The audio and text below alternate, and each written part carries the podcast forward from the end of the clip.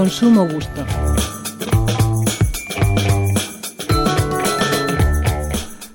La semilla, ¿qué es?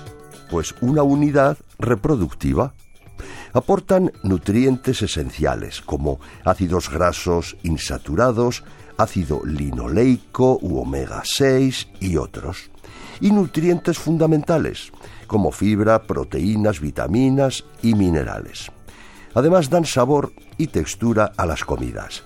La alimentación aprovecha unos 200 tipos de semillas, aunque he leído que solo 9 contribuyen a más del 60% de la producción mundial agrícola. Caña de azúcar, maíz, trigo, arroz, patata, soja, palma, remolacha y yuca.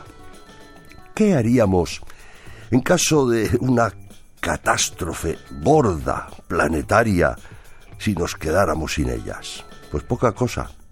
Pero alguien ha pensado lo mismo y quiere asegurar que dispongamos de semillas, se dé el cataclismo que se dé, porque el que guarda siempre tiene.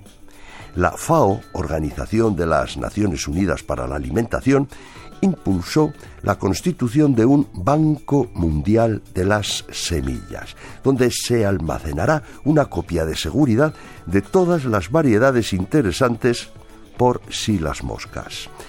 El banco es como un búnker para albergar, con todas las medidas de seguridad que se puedan imaginar, más de un millón de variedades de unas 6.000 especies. Cerca del Círculo Polar Ártico en Noruega a 150 metros de profundidad y diseñado para soportar erupciones volcánicas y terremotos.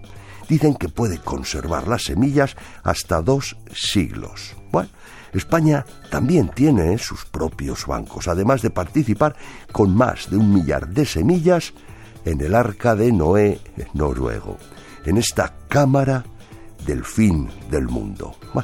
Y esto suponiendo que llegado el fin del mundo quede alguien para recuperarlas.